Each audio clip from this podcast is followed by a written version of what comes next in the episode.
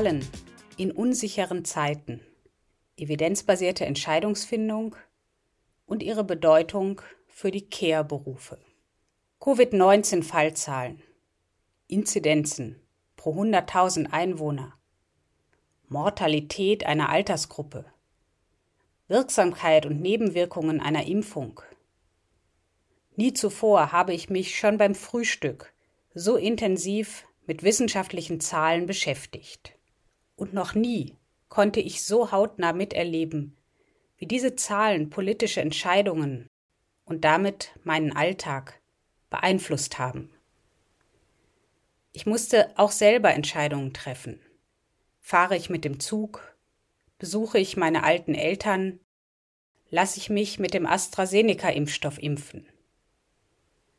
Und auch im beruflichen Kontext waren Entscheidungen nötig, zum Beispiel hier an der Fachhochschule der Diakonie.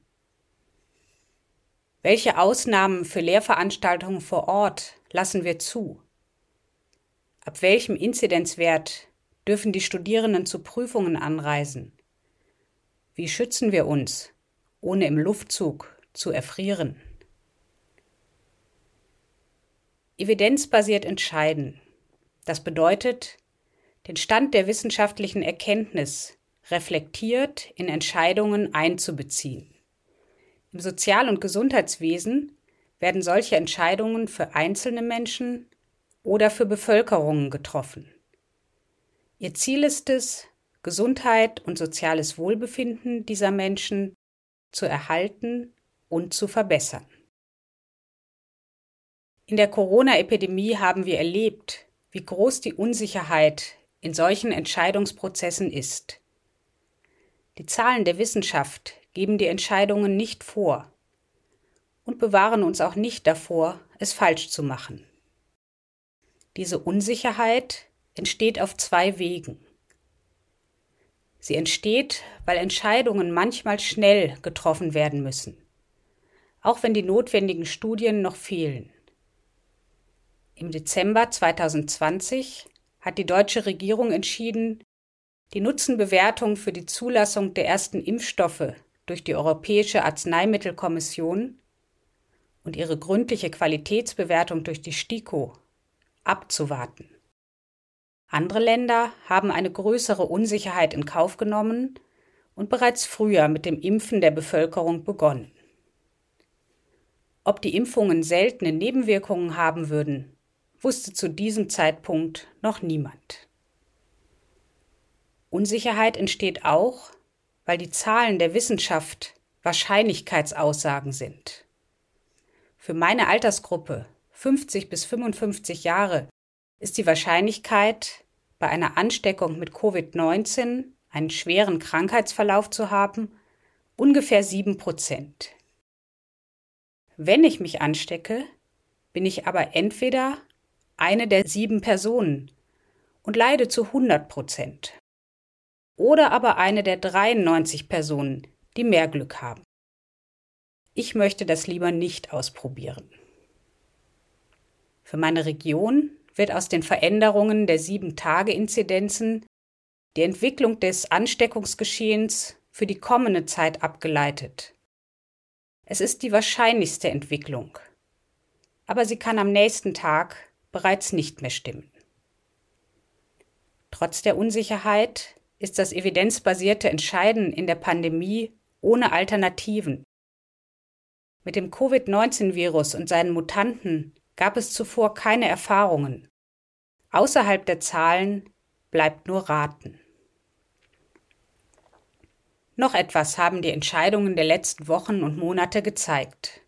Eine evidenzbasierte Entscheidung kann ihren Nutzen für die Bevölkerung nur entfalten, wenn sie auch akzeptiert und umgesetzt wird. Als im März die Thrombosen als seltene Nebenwirkung des AstraZeneca-Impfstoffes auftraten, lehnten viele Menschen diese Impfung ab.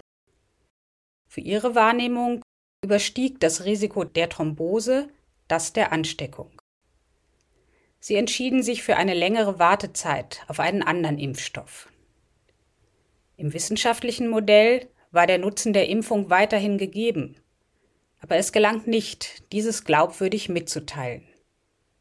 Die Kommunikation einer evidenzbasierten Entscheidung und die verständliche Vermittlung der wissenschaftlichen Erkenntnisse ist daher ein wichtiger Teil des Prozesses. Evidenzbasierte Entscheidungsfindung ist eine Kompetenz, die Mitarbeitende in den Care-Berufen brauchen. Professionelle aus der Pflege, Heilpädagogik oder sozialen Arbeit treffen evidenzbasierte Entscheidungen mit den Menschen, für die sie Verantwortung tragen. Ziel ist dabei Erhalt und Verbesserung der Gesundheit und des sozialen Wohlbefindens. Die wissenschaftlichen Erkenntnisse, die sie dabei einbeziehen, sind viel komplexer als die Zahlen zu Covid-19. Neben diesen statistischen Forschungsergebnissen verwenden sie qualitative Studien zu Lebenswelten und Bedürfnissen von Menschen in all ihrer Vielfalt.